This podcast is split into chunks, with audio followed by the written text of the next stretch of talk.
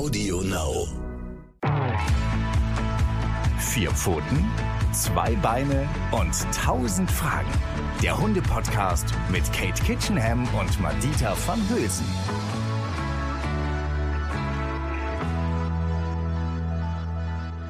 Hallöchen, Popöchen. Hier sind wir wieder, Katie und ich, mit einer neuen Folge von Vier Pfoten, zwei Beine und tausend Fragen. Und heute freuen wir uns ganz besonders auf diese Folge. Mal wieder, aber wirklich, weil Katie und ich haben ganz viele Hörerfragen und Hörerinnenfragen gesammelt. Wir können nicht alle heute beantworten, aber wir haben uns ein paar rausgesucht, ne? Mhm, genau. Also es fällt natürlich wie immer schwer. Ähm, aber die, die mir schon mal Fragen gestellt haben, wissen auch, und ich habe auch diese ganzen Fragen natürlich schon gleich an die jeweiligen Hörerinnen und Hörer beantwortet. Ich beantworte die Fragen auch tatsächlich. Ich nehme mir da auch Zeit. Wenn es jetzt ein bisschen länger dauern sollte, dann habe ich einfach gerade zu viel zu tun, habe ein bisschen Geduld, aber die Antwort kommt. Aber die sind so teilweise so spannend gewesen, dass wir uns überlegt haben, wir nehmen jetzt mal eine Folge und das werden wir bestimmt auch wiederholen, wenn die gut bei euch ankommt. Könnt ihr uns gern euer Feedback zu geben ähm, und beantworten die mal hier live, weil das bestimmt für den einen oder anderen ganz interessant ist, was ich zu den jeweiligen Fragen zu sagen habe. Ja, ich find's total cool. Und ihr wisst ja, ihr könnt uns beiden immer schreiben, aber Katie ist natürlich die Expertin. Also mich erreichen auch viele Nachrichten und dann schreibe ich immer, ich freue mich total über eure Nachricht. Wartet mal kurz, ich frage Katie. Und dann schicke ich Kate immer irgendwelche Sprachnachrichten und sie muss mir auch alle Fragen beantworten. Und dann geht's wiederum an natürlich ähm, aus meiner Community zurück. Das ist ganz lustig. Also wir sind da, glaube ich, echt inzwischen mit ziemlich vielen Menschen in Kontakt. Und deswegen wollen wir euch natürlich auch ein bisschen davon ähm, ja mitgeben sozusagen. Ja. Also, die erste Frage ist von Sandra vom Bodensee und da geht es ein bisschen um das Thema Suchtverhalten. Sie sagt, in zwei Folgen, Katie, sprichst du von Suchtverhalten, beispielsweise durch monotones Ballspiel. Leider wird nie wirklich aufgelöst, was man denn dagegen tun kann, wenn das Kind schon in den Brunnen gefallen ist. Also, was kann man tun? Ja, genau. Ganz wichtiger Hinweis. Vielen Dank, liebe Susanne. Also, das war ja, nee, Sandra, ne? Sandra war das, ne? Die Sandra. Sandra mhm. Danke, Sandra, für diese Frage, weil das natürlich ein Unding ist. Das kann ich ja nicht so stehen lassen. Und es betrifft ja wirklich viele Leute, dass sie realisieren, okay, ich habe gedacht, ähm, dieses ständige Ballwerfen, das beschäftigt meinen Hund und macht ihn ausgeglichen und glücklich, äh, weil ich es einfach nicht besser wusste. Und jetzt realisiere ich, dass ich hier einen kleinen Junkie habe, der süchtig ist nach dem nächsten Ballwurf. Es kann auch der Stock sein. Ich hatte das neulich auch in einem Fernsehbeitrag. Eine junge Labradorhündin, die total hektisch immer am Rand geguckt hat und jeden Stock angeschleppt hat und den Menschen vor die Füße geworfen hat. Oder ihr kennt vielleicht dieses schreckliche YouTube-Video, wo ein Bo äh, Border Collie oder Australian Shepherd, ich glaube ein Australian Shepherd war es, so einer Bronzefigur im Park immer einen Stock vor die Füße wirft. Und das finden viele Leute sehr lustig und ich finde das einfach erschütternd, weil es zeigt, dass ein hochsoziales Tier wie der Hund gar nicht mehr wahrnimmt, dass es sich bei diesen beiden Füßen auf dem Boden nicht um ein lebendiges Wesen, also ein Menschen handelt, sondern er hat einfach gekoppelt zwei Füße, sorgen dafür, dass von oben eine Hand kommt, das Objekt meiner meines meiner Sucht eben halt hebt und wirft, so dass ich wieder meinen Bewegungsablauf äh, vollziehen kann, der dann dafür sorgt, dass dieser Dopamin-Kick kommt.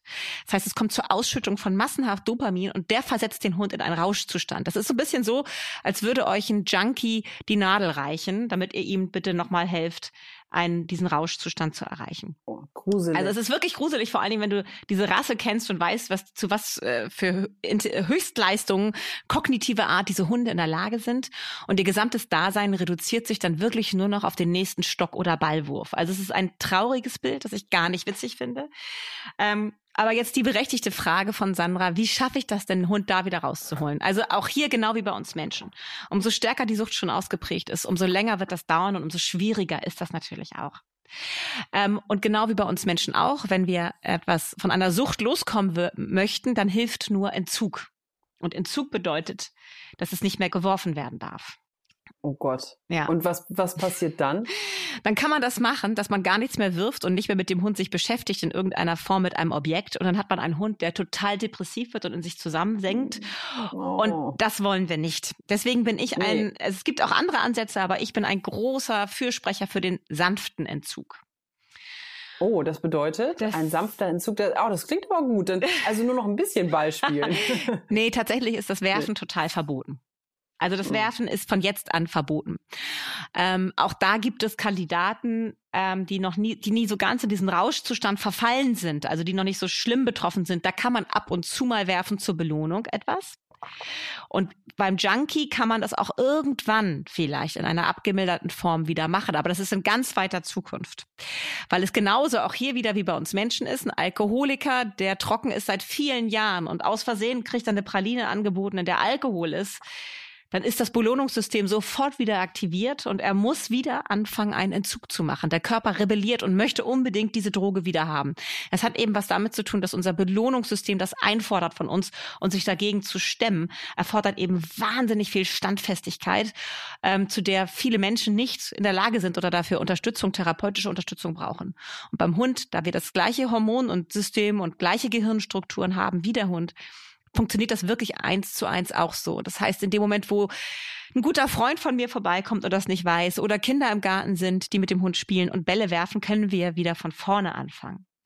Deswegen, alle eure Freunde, alle Kinder, die hier, die bei euch durch den Garten toben, haben ein absolutes Ball- oder Stöckchenwerfverbot von diesem Tag an, wo ihr anfangt, euren Hund zu, äh, den Entzug zu machen. Aber sanfter Entzug bedeutet eben, dass ihr das Objekt nicht komplett verbannt. Am Anfang ist der Ball noch da. Das meine ich mit ein depressiver Hund. Für den ist der Ball ja wirklich seine Daseinsberechtigung. Ne? Das ist ja das konzentriert. Aber ja. Wo ist denn dann der Ball? Dann ist er hinter einer Glasscheibe oder was? Oder wie stelle ich mir das vor? Ich verstehe hier gerade, ich verstehe nur Bahnhof. Ja, gut, dass ich dich habe. Gut, Madita, ja genau. Deswegen brauche ich dich ja auch. Also das ist ja mal ein bisschen ausbremst. Also konkret bedeutet das für mich, dass der Ball nicht verfügbar ist. Ich habe den Ball ab und zu mal und dann mache ich mit dem Hund plötzlich ein Spiel, in dem er mich beobachten muss. Das heißt, es wird von ihm verlangt, nicht mehr dieses monotone, ich renne und hole, sondern ich setze ihn ab, nehme den Ball und gehe weg und verstecke ihn irgendwo. Der Hund muss beobachten ah. und sitzen bleiben. Das heißt, er muss eine Impulskontrolle vollführen. Er muss warten, bis ich zurückkomme. Das heißt, wir haben dieses Fliegende nicht mehr. Es fliegt nichts, was ich verfolge und fange, sondern es wird etwas weggebracht, ruhig. Es wird etwas versteckt. Ich habe das beobachtet, aber ich kann nicht genau erkennen, wo es versteckt wurde. Ich weiß nur, es ist irgendwo da hinten. Und dann kommt mein Mensch zurück und er schickt mich los zum Suchen. Dann rennt der Hund natürlich wie wild und versucht es zu finden. Am Anfang sieht das alles noch wahnsinnig hektisch aus. Aber dann lernt er langsam zu beobachten er lernt sich selber zu kontrollieren und er lernt seine Nase einzusetzen. Also plötzlich werden andere Sinnesorgane benutzt in einem anderen Zusammenhang, die vorher gar keine Rolle mehr gespielt haben. Und umso besser der Hund verstanden hat, was er machen soll, umso besser er das kann, dieses Aushalten, dieses Sitzenbleiben, umso schwieriger können die Verstecke werden, die wir wählen. Wir können irgendwann ums Haus rumgehen und der Hund muss unsere Geruchsspur verfolgen, um den versteckten Ball zu finden. Das heißt, er muss immer länger sitzen bleiben, sich immer länger konzentrieren, muss seine Nase immer besser einsetzen lernen. Er arbeitet immer konzentrierter. Er arbeitet immer ruhiger. Wir holen diese Hektik raus. Und dann, wenn das gelungen ist, kann man anfangen, den Ball zu ersetzen, weil dann ist es nicht mehr, geht es nicht mehr um den Ball, sondern es geht um das Spiel. Und das heißt, mhm. wir können den Ball ersetzen zum Beispiel durch einen Tanzapfen. Ich bin ein großer Tanzapfenfreund, weil es ist nicht so mhm. gefährlich wie ein Stock. Mit Stöcken können, Stöckern können sich ja Hunde schrecklich verletzen. Und ein Tanzapfen ist klein in der Hand, liegt gut in der Hand. Man kann ihn eben mit dem eigenen Geruch imprägnieren, indem man ihn so ein bisschen in der Hand drückt. Und dann fängt man da auch wieder an, erstmal auf niedrigem Niveau, dass der Hund lernt, ich suche jetzt nicht den Ball, ich suche jetzt den Tanzapfen. Auch da wieder also am Anfang ein leichtes Versteck wählen, dass der Hund ein schnelles Erfolgserlebnis hat. Und dann kann man anfangen, den Tanzapfen immer schwieriger zu verstecken. Und dann hast du den Effekt, dass der Hund wirklich seine Nase einsetzen muss, weil ein Ball riecht immer nach Gummi oder nach dem Material, aus dem er besteht und nach unserem Haushalt.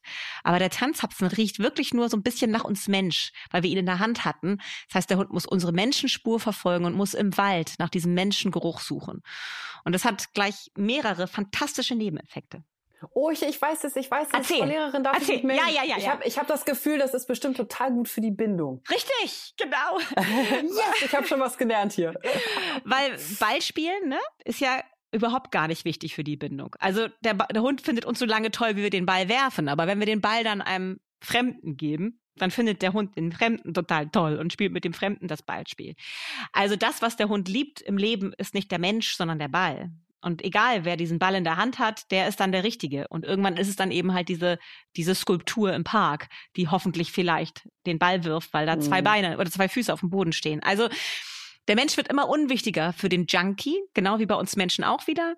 Freunde vielleicht, die ihr habt, ähm, hoffentlich nicht, aber vielleicht hattet ihr mal welche, die dann irgendwie vielleicht ähm, ja, einer Sucht verfallen sind, die reduzieren immer mehr ihre sozialen Kontakte, weil die Sucht immer mehr Bedeutung in ihrem Leben einnimmt. Und genauso ist es beim Junkie auch. Also die Beziehung zu seinem Menschen wird immer unwichtiger, der Ball wird immer wichtiger oder der Stock.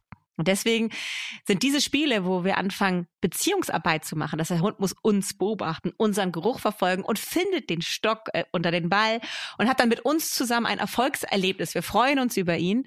Ähm, das ist, ähm, das ist das Entscheidende. Also wir ersetzen sozusagen den Ball durch uns. Wir sind spannend, wir sind toll und dadurch wird die Bindung gleich viel besser und wir sind draußen der Ansprechpartner für den Hund. Wir sind attraktiv für ihn geworden. Darf ich eine ganz kurze Nebenfrage? Ja. Vielleicht könntest du kurz die Frage ja. beantworten, was mir hier auffällt, was ich nicht unbeantwortet stehen lassen möchte, ist, ähm, warum ist ein Stock gefährlich und ein Tannenzapfen nicht? Weil ähm, ich, ich, ich habe schon mal gehört, dass sich Hunde mit Stöckern verletzen mhm. können, aber eben, ich kenne keinen Hund, der sich jemals mit einem mhm. Stock verletzt mhm. hat. Ja, fragt mal euren Kann Tierarzt, die haben regelmäßig Hunde auf dem Tisch, wo sowas passiert. Oh. Also Hunde rennen vielleicht mit einem etwas zu kleinen Stock zurück, stolpern durch irgendeine Kuhle im Boden, die sie nicht gesehen haben, kommen so ein bisschen ins Schlinger, der Stock stößt auf den Boden auf, sie versuchen nachzugreifen und rammen sich den in den Rachenraum.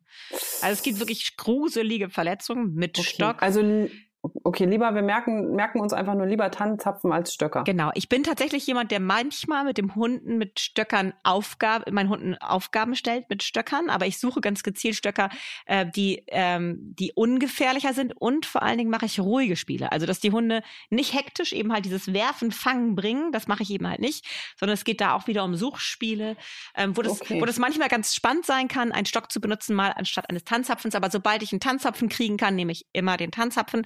Auch da, es gibt, es gibt nichts auf dieser Welt, was nicht gefährlich ist. Überall können sich Tiere, wir Menschen verletzen, Unfälle haben. Beim Tanzzapfen kann man vielleicht mal was in die Luftröhre bekommen, was vielleicht absplittert oder so. Ähm, aber das, die Verletzungsgefahr ist deutlich geringer. Also von daher, ich finde, den Tanzzapfen ist eine super Alternative. Ähm, und hier geht's eben halt darum, den Hund langsam daran zu gewöhnen, mit uns zu interagieren. Und jetzt könnte man natürlich auch noch fragen, aber was ist denn dann die Belohnung? Für den Hund ist doch eigentlich dieses Werfen und Bringen das Schönste. Ähm, wenn wir den Hund ähm, dazu bekommen, dass er dieses Suchspiel toll findet, dann kann man langsam anfangen, den Hund zur Belohnung, vielleicht, wenn er den Tanzapfen zurückgebracht hat, so ein bisschen zu jagen und so ein Fangspiel zu etablieren. Das finden die meisten Hunde total witzig, dass wir dann den Hund nicht kriegen, dass er mal der Gewinner sein das stimmt. darf. Sowas ja. kann man machen zur Belohnung. Wenn der Hund wahnsinnig auf Leckerlis steht und Spielen mit den Menschen total uninteressant findet, dann kann man tatsächlich dem Hund auch für das Zurückbringen ein Leckerchen geben. Ich bin ein großer Freund davon, dass es ums Soziale geht. Ähm, äh, aber eine Futterbelohnung ist auch total okay in dieser Situation. Wichtig ist eben halt, dass wir den Hund wegbringen von seinem Suchtverhalten. Ist natürlich auch immer noch die Frage, kann ich denn irgendwann im Leben wieder mal werfen? Ähm, tatsächlich, wenn der Hund in einem Extremstadium der Sucht war, nein, niemals mehr.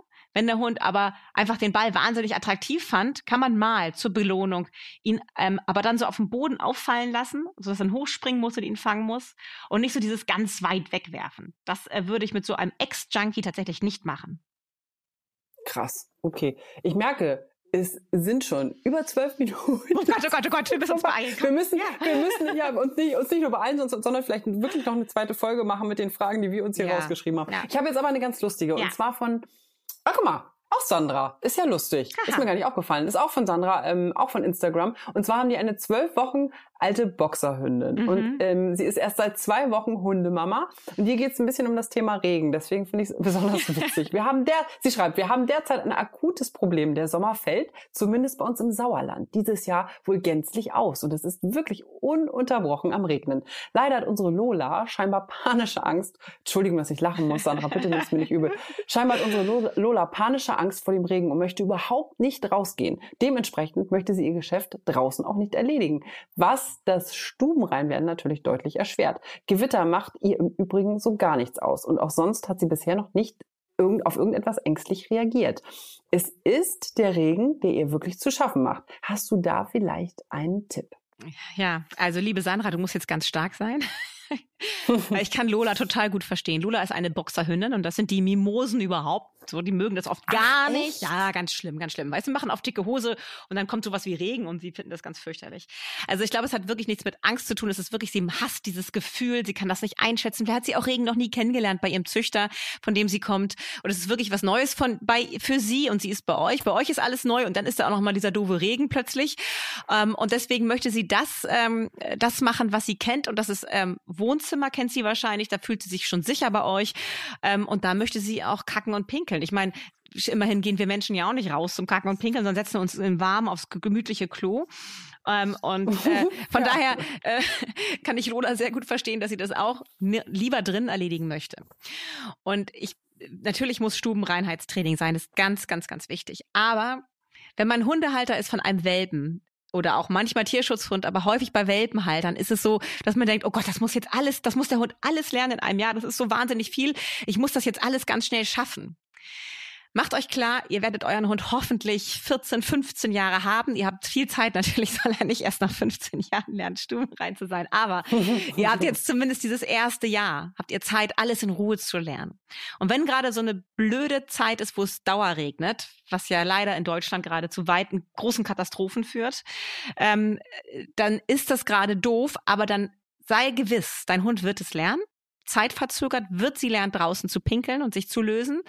Ähm, aber vielleicht machst du erstmal so eine Übergangslösung, ähm, dass du einfach so ein Deckentraining machst. Ich weiß es. Ich genau. weiß es. Entschuldigung, ja, ja, sag, sag. Man, man legt Rasen in seine Wohnung. Ja, Nein. ja, Doch? also das, es gibt, also sowas kann man, das kann man im Internet bestellen, das ist wahnsinnig teuer, kann man machen. Ich glaube, auch hier wieder bin ich so ein praktischer Typ, eher für die leichte Lösung zu haben.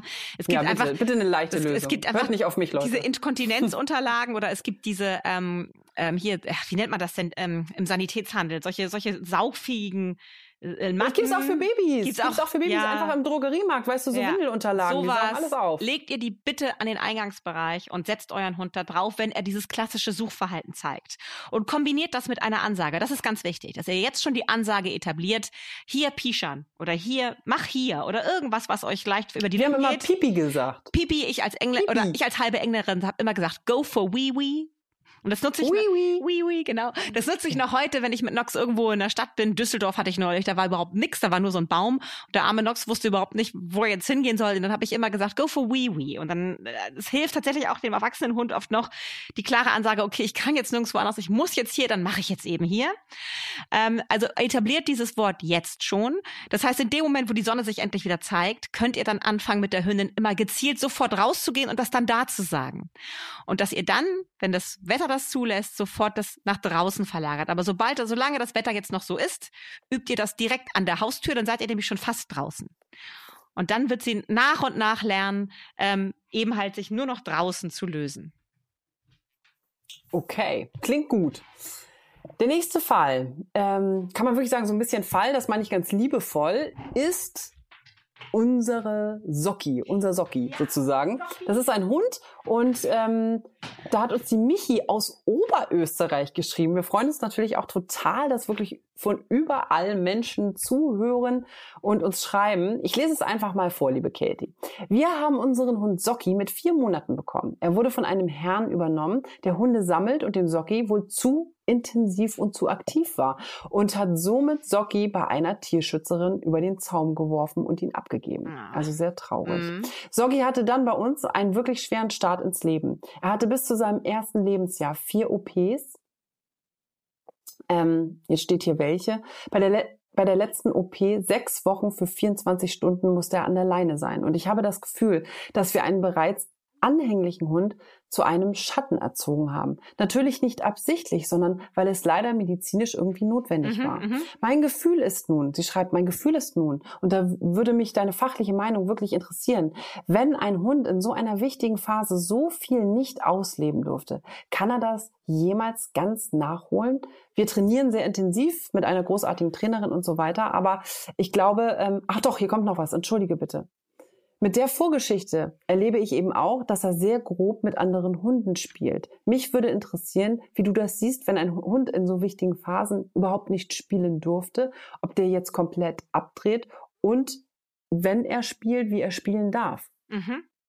Ja. Viele Fragen auf einmal, aber. Viele Fragen. Ähm, und ich, ich, ich, genau. Also es ist, äh, finde ich, eine ganz spannende Sache, weil das ja etwas ist, das, wir reden ja sehr häufig als Trainer von dem Idealfall oder auch hier in unserem Podcast. Und ganz oft haben Hunde ja eben halt nicht diesen idealen Start ins Leben, sondern ähm, erleben wirklich viel Mist, so wie Socki werden falsch beschäftigt oder eben halt bekommen zu wenig ähm, Angebote, werden äh, kriegen nicht so diese diese reiche Umwelt geboten im ersten Lebensjahr, ähm, wo sie lernen, auch verschiedene Situationen selber regeln zu können ähm, oder müssen dann auch an der Leine laufen, dürfen gar keine Sozialkontakte, gar nicht spielen, was eigentlich altersgemäß wäre, damit sich ihr Gehirn ja auch optimal entwickeln kann. Die gute Nachricht lautet, das Gehirn ist ein Muskel und wir können ihn trainieren und wir können auch im Alter noch immer wieder neue Dinge lernen, sowohl wir Menschen als auch Hunde. Was wir dafür brauchen, sind äh, ja die richtigen Anleiter, die uns ermöglichen, Dinge nachzuholen, die wir vielleicht verpasst haben. Ob wir dann noch genauso gut werden, wie wir geworden wären, wenn alles optimal gelaufen wird, wäre, das wissen wir nicht, aber es kann auf jeden Fall noch sehr, sehr schön werden. Also, das ist die gute Nachricht. Nicht aufgeben, weitermachen mit einem guten Trainer an der Seite ist schon eine tolle Sache. Aber ich glaube, hier geht es vor allen Dingen, so habe ich ähm, dich verstanden, Michi, geht es um, dass du dir wünschst für deinen Hund, dass er ein richtig glücklicher Hund sein kann, auch gerade im Kontakt mit Artgenossen. Also dieses Schattensein, sich ganz stark nur am Menschen orientieren, immer in seiner Nähe bleiben, das finden ja manche Menschen sehr reizvoll. Ich finde das tatsächlich überhaupt nicht schön, weil ich will, dass ein Hund ein Hundeleben führen kann und sich meiner so sicher ist, dass er gar gar nicht ständig zu mir guckt, sondern dass er mich im Auge behält, aus dem Augenwinkel, aber ansonsten schnuppert, läuft, Kontakt aufnimmt oder auch nicht, wenn er kein Interesse hat. Also, dass er ein eigenständiges, möglichst eigenständiges Leben in meiner Nähe natürlich, in meinem Handlungsfreiraum sozusagen, den ich ihm biete. Äh, aber er soll ein Hundeleben führen dürfen, ähm, möglichst frei. Und das heißt, was du dir für deinen Hund wünschst, auch in Bezug auf Spielen, dass er eben halt jetzt noch so ein grobes Spiel zeigt, ähm, dass, ähm, dass er ein, ein besseres Spielverhalten zeigt, eine, eine bessere, feine Kommunikation mit Hunden, das kannst du ihm nicht beibringen. Das heißt, dieser Hund braucht unbedingt einen guten Hundefreund, ähm, der ihm das alles vorlebt, wie das richtig geht. Deshalb wäre gerade für solche Fälle, also ihr habt einen Hund vielleicht auch aus dem Auslandstierschutz, der bisher nur negative Erfahrungen gesammelt hat mit Hunden, vielleicht in so einer Gruppenhaltung gelebt hat und immer das Mobbingopfer war oder ähm, sehr depriviert aufgewachsen ist, das heißt wenig Kontakt hatte, sowohl zu Umweltreizen als auch zu anderen Hunden und total verunsichert ist und aus dieser Unsicherheit heraus vielleicht auch so ähm, angstaggressiv reagiert. Für all diese Hunde gilt, die brauchen Erfolgserlebnisse ähm, und die, die brauchen Hunde, die sie nicht belästigen am Anfang. Also ihr braucht souveräne Hundekumpels für eure Hunde. Souveräne Hundekumpels, die das nicht nötig haben, einen Hund, der sich ängstlich und unsicher verhält, niederzumachen, weil das fühlt sich gut an. Das machen dann eher so unsichere Hunde, nutzen häufig äh, auch andere unsichere Hunde, um daran ihr Ego aufzupolieren. Die bitte nicht treffen, auf gar keinen Fall. Von solchen Hunden euren Hund fernhalten. Sucht euch nette, souveräne Hunde ähm, und geht mit diesen Hundehaltern spazieren. Ähm, souveräne Hunde sind Hunde, die eben einen unsicheren Hund nicht belästigen, ähm, sondern ihn einfach in Ruhe lassen, so dass der anfangen kann, den souveränen Hund zu beobachten und sich an seinem Verhalten zu orientieren. Und das äh, könnt ihr daran beobachten, wenn ihr mal vielleicht auf eine Hundewiese geht und setzt euch da einfach mal hin und schaut euch die ganzen Hundehalter und ihre Hunde an. Es sind Hunde, die nett und freundlich in der Interaktion sind, nicht unbedingt jetzt da jeden kennenlernen wollen, aber auf der Hundewiese von sehr vielen Hunden begrüßt werden sehr freundlich begrüßt ah. werden. Genau, das ist natürlich auch das ist ein, ein Kriterium für einen Anführerhund, ähm, den Streunerforscher äh, wie Bonani zum Beispiel beobachten konnten in Italien. Das sind die Leithunde. Die Leithunde sind Hunde, die sich nicht in den Vordergrund drängeln, die das nicht nötig haben, andere Platz zu machen, die nicht viel Alarm machen, sondern die meistens sehr ruhig und unauffällig sind. Aber wenn die kommen, werden die intensiv von allen anderen mit beschwicht, also diesen Ach, klassischen Beschwichtigungssignalen begrüßt so. Und das ist das ist ja auch wie bei, ein bisschen wie bei Menschen, oder? Also mhm. wenn wir irgendwie auf eine Party gehen und wir merken, bei dem einen sind besonders viele Leute mhm. oder mit dem einen wollen irgendwie mal alle sprechen, das ist wohl der, äh, ah, der Checker, der Beliebte sozusagen. Genau. Und das sind sehr häufig nicht Leute, die irgendwie äh, unbedingt ähm, viel rumtönen, sondern die einfach nett sind. Einfach freundlich, nett. Das sind tolle Chefs, auch übrigens auch bei uns Menschen, äh, die, die sehr sich eigentlich eher im Hintergrund halten, aber im richtigen Moment die richtigen Entscheidungen fällen, über Lebenserfahrung verfügen.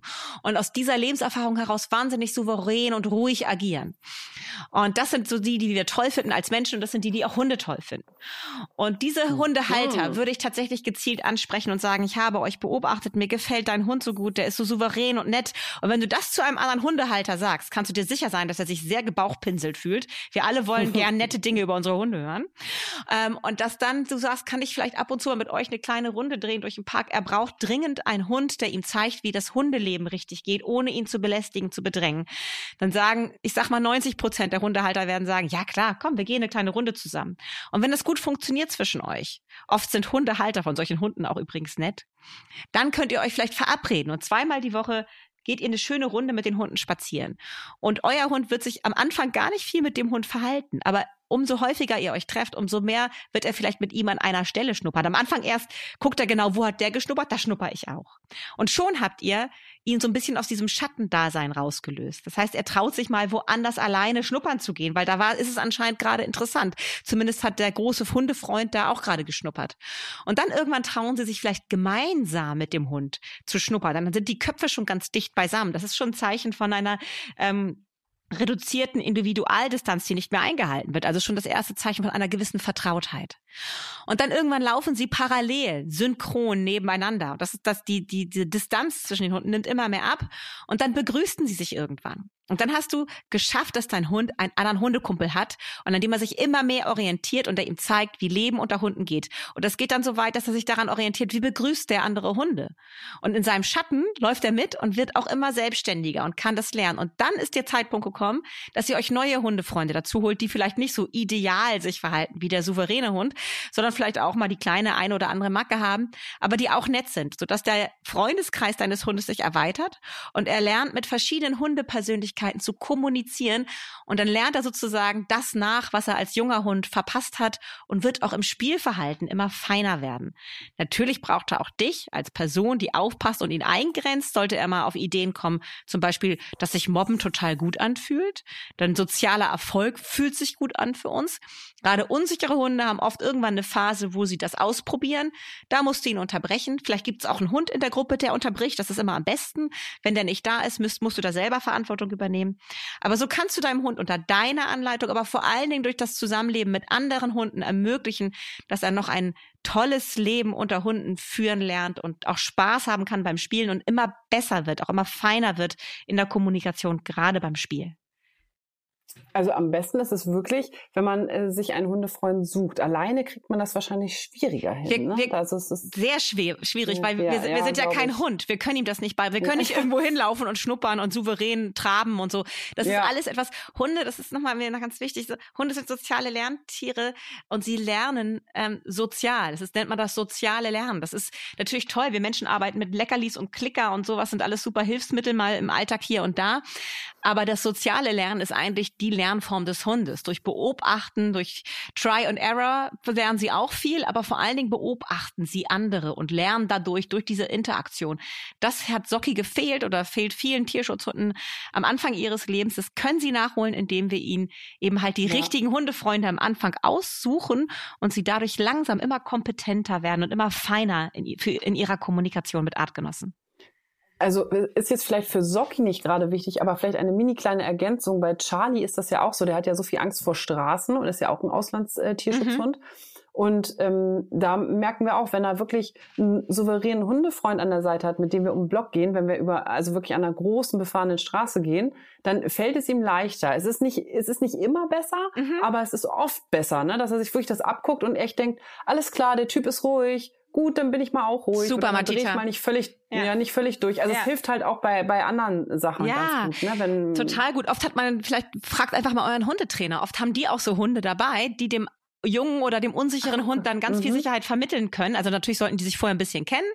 Und dann geht man zum Beispiel zum ersten, äh, bricht man zuerst zum ersten Stadttraining auf. Irgendwie, dass man dann dann, mhm. natürlich, wenn die Stadt ruhig ist, morgens irgendwann in der Woche, ähm, mit diesem erfahrenen, souveränen ersten Hund dahin geht, der zeigt dem anderen Hund, dass es hier überhaupt gar nicht aufregend ist. Und dann legt man ihn ab irgendwie zwischen Bücherregalen in der Buchhandlung und guckt sich Bücher an und der Hund lernt, dass ich hier liegen bleibe, bis mein Mensch wiederkommt und lernt sich mit den Reizen auseinanderzusetzen, aber er kann sich immer absichern durch den anderen Hund und den beobachten, wie der sich verhält. Und das gibt ihm einfach zusätzlich Sicherheit und signalisiert ihm, hier ist alles in Ordnung. Und das kannst du auf alle Trainingsbereiche ausdehnen. Also so ein souveräner Hund macht, macht es uns wahnsinnig leicht, unserem Hund neue Dinge beizubringen. Beispielsweise Bahnfahren, Busfahren, auch da kann man so einen Hund super einsetzen, damit es unserem Hund leichter fällt, sich schneller zu beruhigen. Also ich merke gerade, dass wir, ich habe ich hab hier, du, ich habe hier drei, vier Seiten ähm, mit Fragen von den ähm, Hörerinnen und Hörern. Ich würde sagen, wollen wir nicht, wollen wir nicht einfach direkt eine äh, zweite Folge ja, auch noch machen? Auf und jeden jetzt, Fall. jetzt machen wir noch ein, jetzt machen wir noch eine einzige Frage okay. und dann machen wir direkt eine zweite, okay. zweite Folge. ähm, also pass auf, letzte Frage für für diese Folge zumindest. Der Tommy von Instagram, ne? Ja. Der schreibt, ähm, der der hätte gerne so ein, ich lese es einfach vor. Pass auf, der schreibt. Wir haben einen knapp acht Monate alten Mini-Australian Shepherd Rüden und würden uns über einen Tipp für Spaziergangsbeschäftigungen freuen, um mhm. Spaziergänge noch spaßiger zu machen. Mhm. Das, ähm, äh, ja, hab, ich, ich wollte ihm was schreiben, aber mir fällt ehrlich gesagt auch gar nicht wirklich was ein. Also wir üben immer, bei uns ist so mit Charlie, wir üben immer im Alltag auch bestimmte Übungen, weißt du, auch immer noch sowas wie zurück, also kommt zurück mhm. oder Sitz auch bei mhm. Sachen. Gibt's was, was macht denn besonders Spaß? Hast du irgendeinen mhm. Tipp für Spaziergänge? Mhm. Also ich bin ein großer Freund, ähm, spielerische Dinge, also so, Dinge so zu üben, dass sie eigentlich für den Hund so eine Art Spiel sind. Also dass man sozusagen mhm. Übungen als Spiel tat. Und das macht gerade in dem Alter, äh, von dem Hund von Tommy wahnsinnig viel Sinn. Also acht Monate alt ist natürlich das Alter, wo die, äh, die Geschlechtshormone anfangen im Hund rumzuwirbeln und alles durcheinander bringen und die Welt um uns herum viel interessanter ist als wir selbst.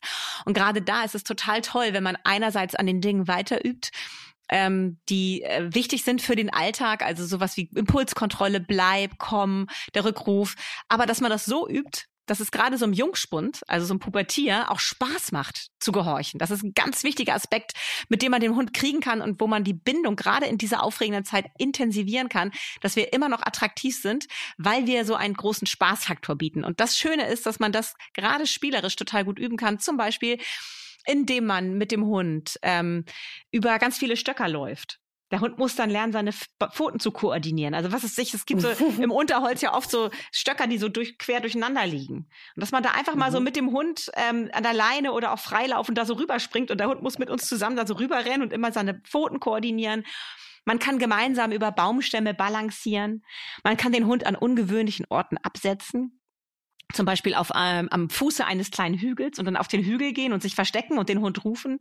Das heißt, der Hund lernt sitzen zu bleiben, das auszuhalten, dass wir weggehen, Impulskontrolle, sitzen, bleiben.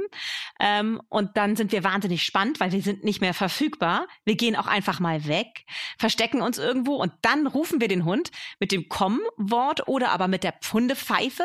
Das heißt, während der Hund zu uns gerannt kommt, hört er diesen Komm-Pfiff und er wird wahnsinnig positiv konditioniert, weil der Hund darf endlich endlich kommen.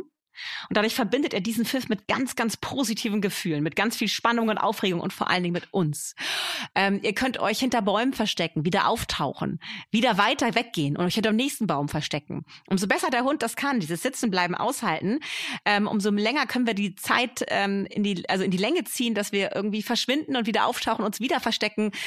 Also wir, wir konzentrieren den Hund in einem positiven Sinn auf uns. Es ist ein Spiel, das ihm Spaß macht und ganz nebenbei trainieren wir, dass er immer länger sitzen bleiben kann, sich immer länger konzentrieren kann, ähm, immer besser auf uns hört, immer fröhlicher auf uns hört, gerne kommt, gerne sitzen bleibt, weil das ist nichts Blödes, Böses, was wir üben, sondern mit ganz viel Spaß und Spannung verbunden. Und natürlich könnt ihr im Wald auch Suchspiele spielen, wie den Tanzzapfen verstecken und so weiter. Also da gibt's tausend Möglichkeiten. Ähm, ich mache ja immer ungern Werbung, aber ich habe tatsächlich ein Buch dazu geschrieben und das heißt die. ich liebe deine Bücher. Jetzt sag, sag, also, also wenn du das nicht sagst, dann bin ich sauer. Los, also, schieß raus. Man ahnt es immer bei dem Titel nicht, das finde ich immer ein bisschen schade, aber es heißt Spielekiste für Hunde und es geht aber mir eigentlich darum, dass man ohne viel Aufwand unterwegs ganz viele Ideen hat für Spiele, die eben halt nebenbei ganz wichtige Fähigkeiten und Kompetenzen des Hundes trainieren. Ähm, und da habe ich eben 50 äh, Spiele für fünf Spielzeuge jeweils mir überlegt, die ganz leicht umzusetzen sind. Und das oh, ist dann das schreibe ich mir direkt auf.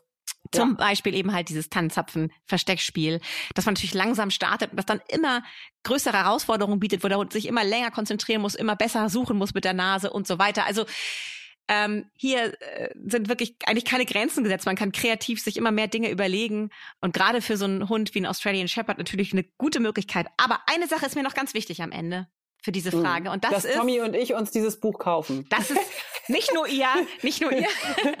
Nein, nee, ich du, also ich hier ist schon hier ist schon mal ist, ist schon in meinem Warenkorb. Das Ach, ist total bist, gut, das brauche ich auch. Das ist super. super. Habe ich noch gar nicht von ja, dir. Dann, dann aber schnell du. Ja, ist, äh, aber unbedingt. Ist, also okay, Entschuldigung. Eine Sache ist dir noch ganz, wichtig. Ganz wichtig, gerade bei der bei den Hütern. Ähm, versucht nicht zu viel zu machen. Also ich finde es toll, dass ihr den Hund gerade draußen, wenn ihr unterwegs seid, auf euch konzentrieren wollt und mit ihm ein paar Sachen über, ähm, üben wollt, gerade in dem Alter eben halt diese Grundfertigkeiten, wie das Aushalten von aufregenden Situationen, dass man da dran bleibt, spielerisch finde ich super. Aber versucht auch ganz viel Ruhe einfach auch reinzubringen und den Hund einfach ähm, mit euch spazieren gehen, einfach sich irgendwo hinsetzen, den Moment genießen. Also, dass man die nicht zu überdreht. Gerade bei den Hütehunden neigen wir dazu, viel zu früh, viel zu viel zu machen. Ähm, es gibt mhm. Leute, die sagen, das erste Lebensjahr oder die ersten zwei Jahre sollen diese Hunde eigentlich fast gar nichts machen, außer eben halt diese Basics zu lernen. Und dann kann man anfangen, mit denen äh, in Bereichen aktiv zu werden, wo viel mehr vom Hund verlangt wird. Und das können die dann auch leisten. Aber wenn man zu früh startet mit diesen Hunden, die so ein, ich nenne das mal ganz professionell, aktives Dopaminsystem haben, das ist, die lernen wahnsinnig schnell, aber entwickeln eben halt auch ganz schnell Stereotypes und Suchtverhalten. Es ist ganz wichtig, Ruherituale zu etablieren und ruhig zu üben und ruhig zu arbeiten. Ihr Lieben, ihr Lieben da draußen, das ist ja wirklich so, ne? Ich sag, ich sag es ungern, aber was ich ja bei Katie auch schon gelernt habe, man soll ja immer das trainieren, was der Hund nicht so gerne mag oder was er nicht so gut kann. Ne? Und das ist ja bei, wie du sagst, bei den Hunden gerade total wichtig. Ist bei Charlie ja auch so. Ne? Gerade die Ruhe findet er total doof und eigentlich müssten wir die Ruhe am meisten trainieren. Also nicht zu viel machen. Ne? Nur ein bisschen was mit Spaß und sonst auch einfach mal nur spazieren gehen. Das ist auch okay. Super schön. Finden Hunde einfach auch toll. Schnuppern lassen, Welt erkunden lassen, leben lassen, sich am Hund erfreuen, irgendwo hinsitzen und gemeinsam den Sonnenuntergang angucken. Herrlich.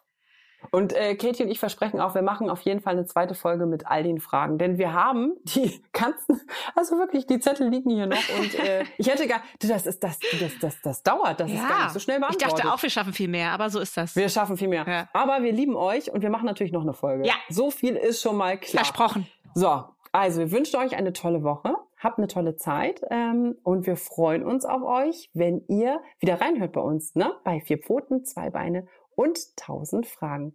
Katie, wann hören wir uns wieder? Ich würde sagen nächste Woche, oder? Ja, nächste Woche. Spätestens. Spätestens. Oder, oder wir telefonieren wieder zwischendurch, weil wir, ne, weil wir so viele Fragen von euch klären müssen. Und dann muss ich Katie mal fragen und die natürlich auch die Antworten an euch zurückschicken. Ja. Also, dicken Drücker hier von uns und bis ganz bald. Tschüss. Tschüssi. Vier Pfoten, zwei Beine und tausend Fragen. Der Hunde-Podcast mit Kate Kitchenham und Madita van Hülsen.